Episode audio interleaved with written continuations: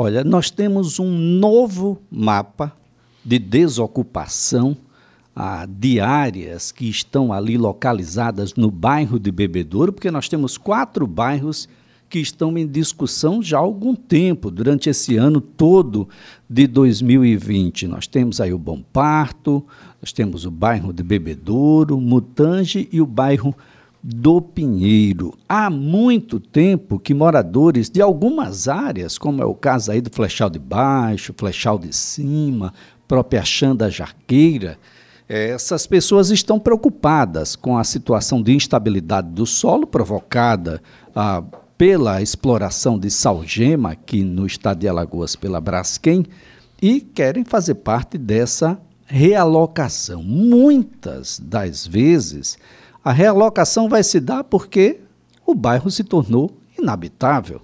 Você não vai ter mais as mesmas vias a, que tinha para o deslocamento, você já não vai ter a estrutura de bairro, porque é um bairro que se chama bairro, ele tem as suas vendinhas, ele tem os seus mercadinhos, eles têm as suas lojinhas, tem as suas igrejas, tem os seus locais de, de confraternização, as suas praças, etc. Quando tudo isso passa a ser suprimido, fica impossível de ser habitado e precisa ser pensado o bairro para pessoas.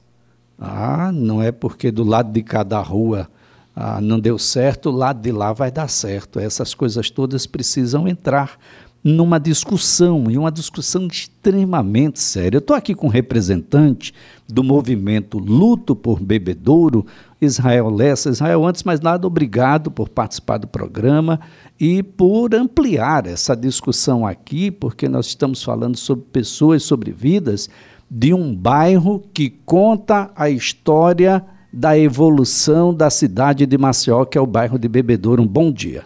Bom dia, Elias. Bom dia a todos os seus ouvintes. Bom dia, Flávia, aqui. Enfim, eu é com uma grata satisfação que eu, eu, eu estou aqui né, para participar aí com você, Elias, desse, desse, do que você acabou de fazer aí né, nessa sua abertura.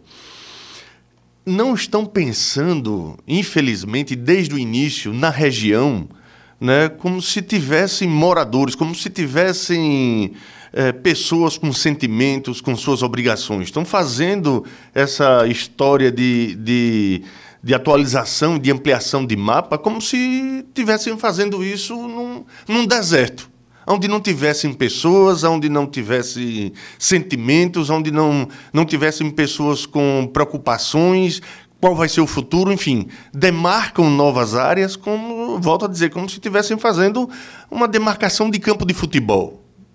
E esse é o grande pecado, e aqui eu queria chamar a atenção, ao, ao mesmo tempo, né, é, agradecer as, as, as respostas que o Ministério Público Federal tem dado ao movimento Luto por Bebedouro. Né, isso se coloca, isso a gente vê na prática né, a coisa realmente acontecendo, de forma lenta, mas acontecendo mas ao mesmo tempo a gente fica de boca aberta de como é que o Ministério Público Federal vê toda essa movimentação né, aí da, da, da Defesa Civil Municipal, né, que peca mais uma vez na atualização desse mapa e, e, e juntamente é, é, de órgãos né, como a própria CPRM. Né?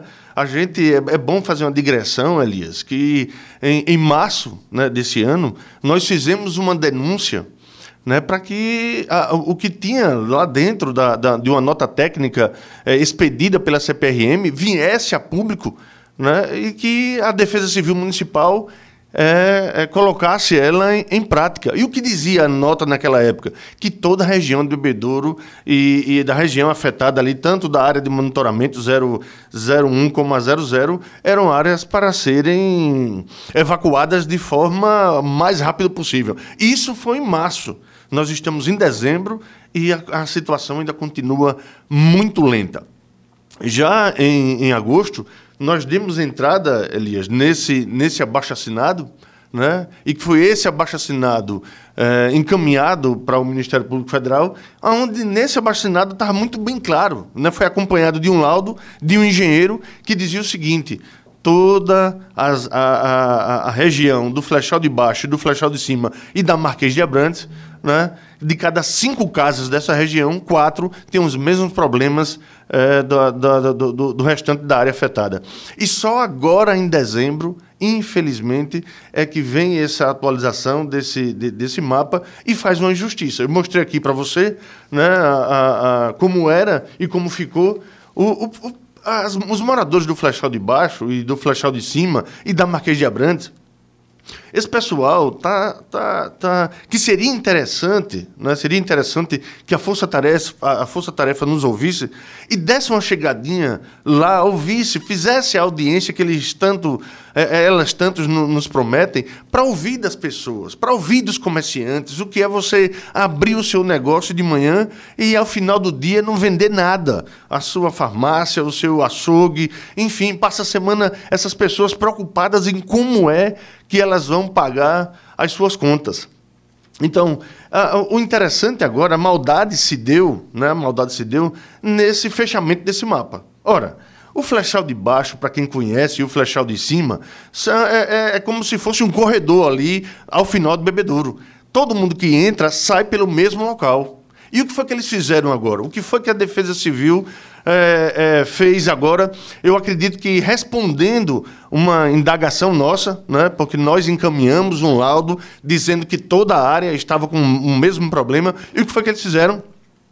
Eles apenas colocaram a parte da frente do flechal de baixo e do flechal de cima, nas imediações ali da, da, da estação do trem, numa área de monitoramento. Poxa, peraí, se a área de monitoramento né, é natural que ela se expanda, né, que ela se encaminhe para uma área de evacuação imediata, um pouco hum, lá na frente, que eles vão detectar que a, a, a problemática é a mesma, como é que vão ficar os moradores lá de trás?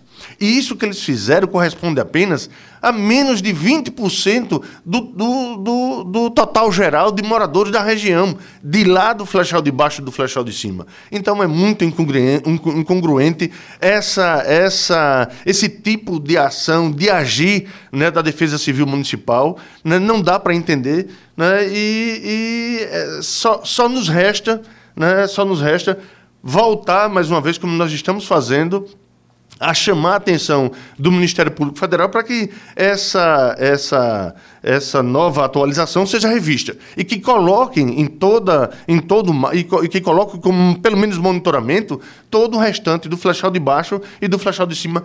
É bom que se diga, são várias famílias, várias vários comerciantes que estão passando por dificuldade hoje, não tem o transporte público que deveria ter, não tem acesso aos bens, né, porque as escolas saíram, ah, muitos, o posto de saúde saiu da região de Bebedouro, essas pessoas estão passando uma dificuldade tremenda. Tudo isso as, na, na, na, na, vamos dizer assim, na barba né, dos nossos gestores, que infelizmente não tem dado o respaldo e o retorno que essa, essa população merece. Lembrando que aqui são mais de mil famílias que estão aí agora nesse jogo de empurra-empurra da Defesa Civil e, e, e da Braskem.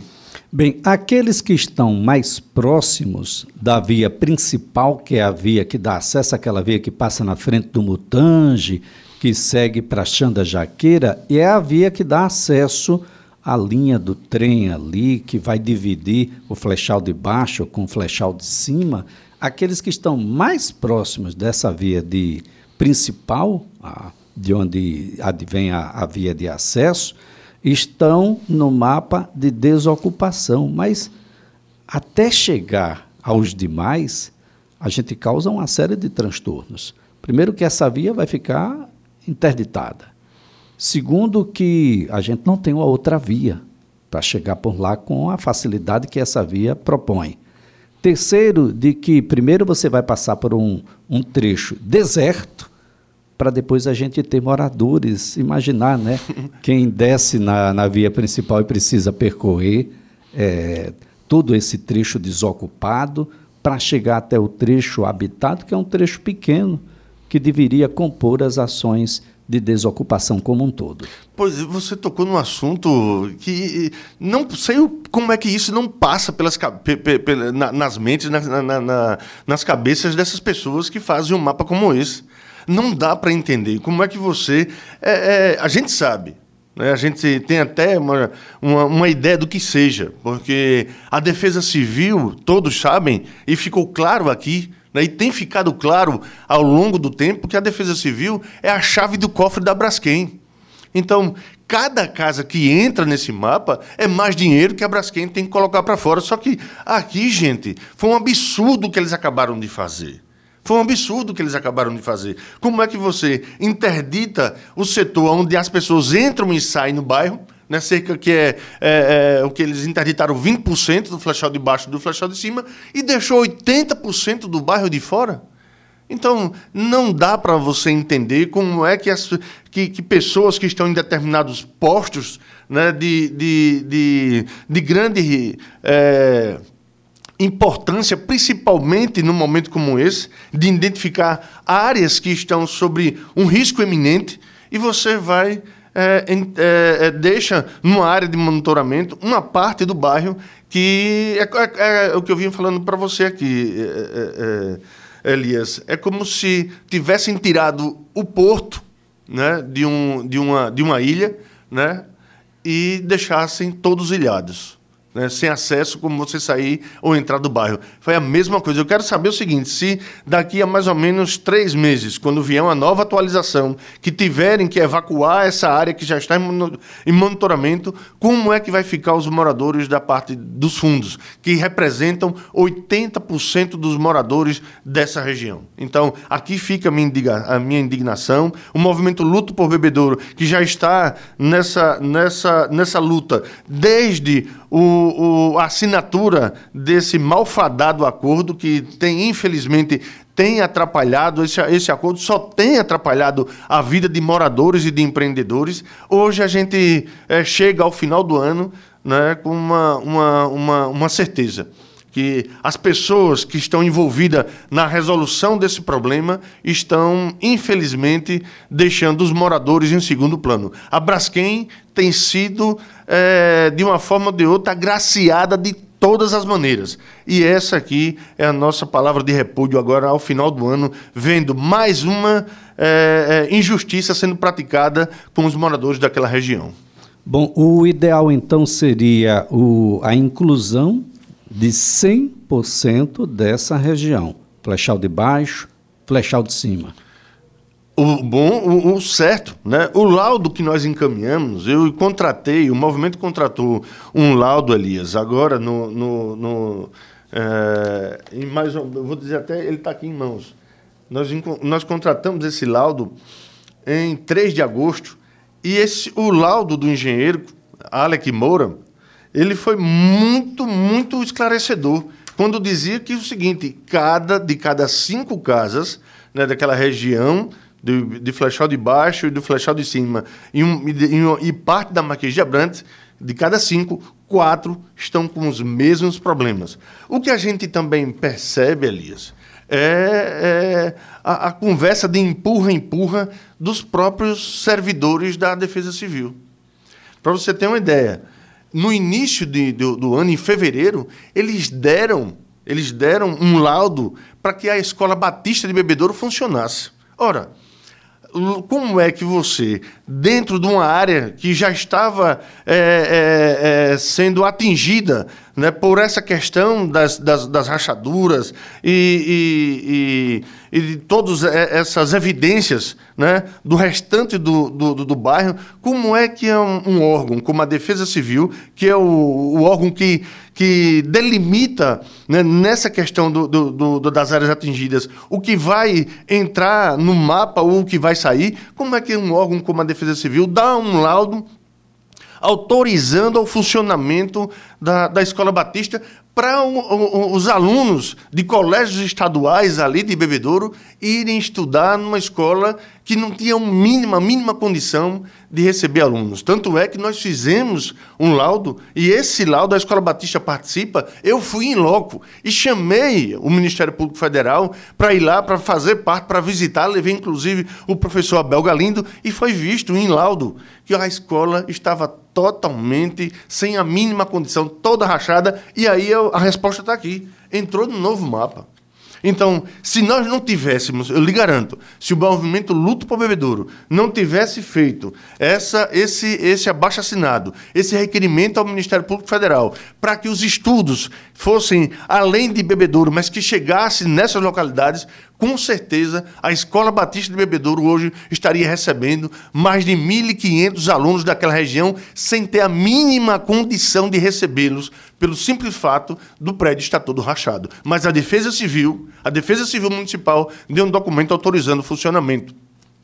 Agora, Israel Lessa, uh, uh, alguns ouvintes uh, no curso aí dos últimos meses têm falado muito sobre o cemitério de Bebedouro um cemitério muito antigo, um dos primeiros aqui da, da nossa cidade, e ali nós temos os jazigos familiares, as lembranças, toda uma geração de pessoas e, e gerações e gerações de famílias que estão ali ah, num, numa situação de, de não saber onde vão cultuar os seus entes queridos. E isso tudo tem sido alvo de preocupação. É claro que nesse momento a preocupação maior são com aqueles que estão vivos, aqueles que estão entre nós, mas o, o, o movimento deve se debruçar sobre essa situação, porque nós temos os empreendedores do mercado público, e aí a, a prefeitura tem que entrar nessa discussão com a liberação das documentações necessárias para que as pessoas possam chegar às indenizações e também o cemitério público que ali está inserido. Elias, foi bom você ter tocado nesse assunto. Tá aqui, ó. Estou trazendo aqui para você, né, para mostrar a você que no dia 13 de julho, no dia 13 de julho, nós encaminhamos ao secretário Gustavo Alberto Acioli, ao Dinário Lemos, Gustavo é da secretaria responsável pelos cemitérios, o Dinário pela Defesa Civil e ao prefeito Rui Palmeira. Né? Como também ao, ao doutor Flávio Saraiva, que eu, eu tenho uma estima muito grande por ele, é, secretário responsável pelo, pelo o, o mercado público. Isso em julho. Até hoje, nenhuma informação, nenhuma resposta aos, a, a, essas nossas indagações relativas a o que será feito do cemitério de Bebedouro, né? porque era interessante e a gente deu uma sugestão de que a Braskem comprasse uma área, indenizasse a prefeitura, o município e fizesse com que os restos mortais das pessoas que ali estão né, fossem é, é, transferidas para esse novo, esse novo cemitério, né? ou então distribuísse é, é esses, esses restos mortais nos cemitérios públicos de Maceió. Infelizmente, eu acho que essa segunda opção não é possível, porque os cemitérios estão aí todos abandonados. A gente vê muita gente, inclusive, sendo. Ah, é, é, que tem, não falta notícia de pessoas que estão sendo. É, isso sem falar que a Covid né, ajudou a superlotar os cemitérios que já não comportam mais. Pois é absolutamente ninguém. E faz parte de uma prefeitura, infelizmente, que tem levado a coisa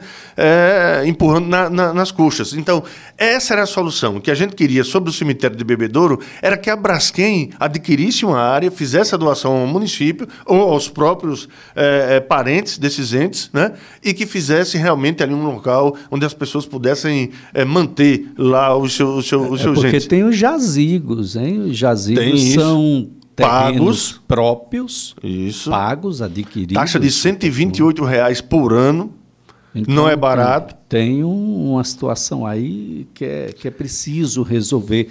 Quais são os próximos passos que o movimento Luto por Bebedouro deve dar? Eu vou, eu, uma outra coisa, já, já pegando já nessa sua pergunta, é em relação ao mercado público de bebedouro. Bom, eu meu primeiro emprego foi ali, aos 18 anos de idade, em 1993. Então, fizemos uma reforma em 1994, antes de eu sair dali, para ir assumir um outro cargo é, em, um, em, um, em outro local. Isso em 1994, reformamos aquele mercado. E que parece parece, pelo que eu tenho visto lá, foi a última reforma do mercado público depois de várias gestões municipais. O que acontece? Lá está lá, abandonado. Faz pena. Eu queria muito, muito, Elias, que a força-tarefa do Ministério Público Federal fosse lá fazer uma visita. Vá lá, minha gente, vamos lá dia de sábado, vamos fazer uma feirinha lá para ajudar, inclusive, aqueles, aqueles comerciantes. Na minha época eram mais de 200, hoje não, so, não sobraram 30. Se eu não me engano, tem 30 feirantes lá e que desde junho, que esperam uma resposta do município e não tem. Não tem. Os moradores saíram, 80%, eu acredito que 80 não, mas 70% dos moradores da região saíram e eles ficaram lá. E até hoje a prefeitura nem mesmo a Defesa Civil chegaram lá para dar uma solução. Ao contrário, lá, Elias, está sendo utilizado. É, é, a, área precisa, a área, o, o mercado público precisa de um olhar melhor para aquela região. Tá certo então, Israel. A gente vai acompanhar para e passo toda essa situação.